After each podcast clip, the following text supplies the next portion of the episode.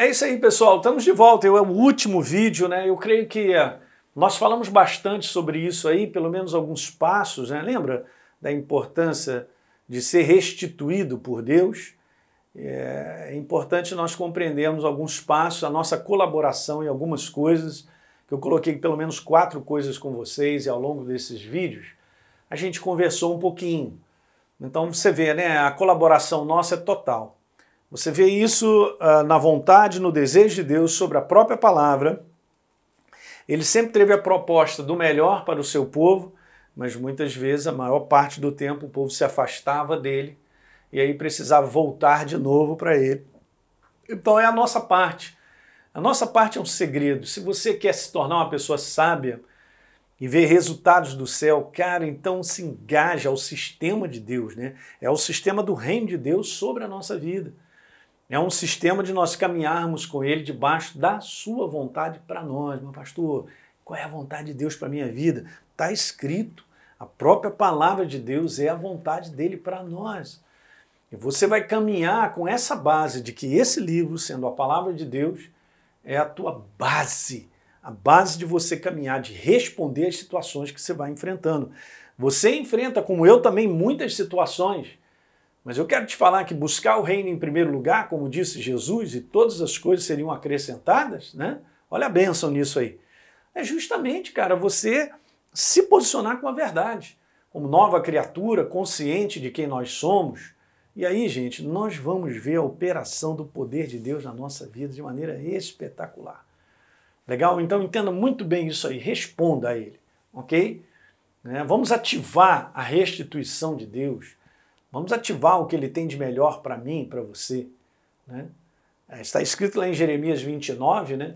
Buscar-me-eis e me achareis, quando buscar de todo o vosso coração. E disse lá: serei achado de vocês, no verso 14, e mudarei a sorte. Mudar a sorte é mudar a vida, as situações, por causa de uma busca.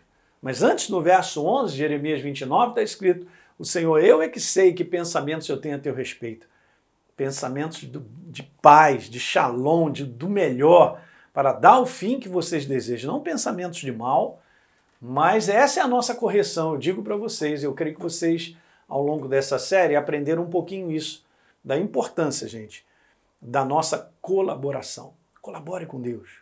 Colabore conscientemente naquilo que você sabe que precisa.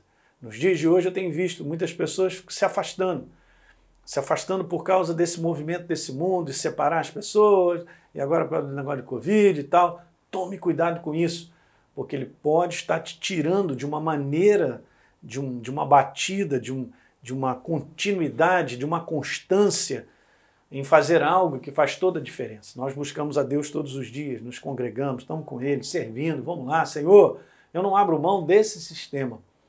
Um sistema de estar sempre buscando e procurando procurando perceber qual é a vontade dele para a minha vida nos dias de hoje, seja em qualquer área, na área de trabalho, na área de relacionamento, como servir melhor a ele na igreja, é isso aí.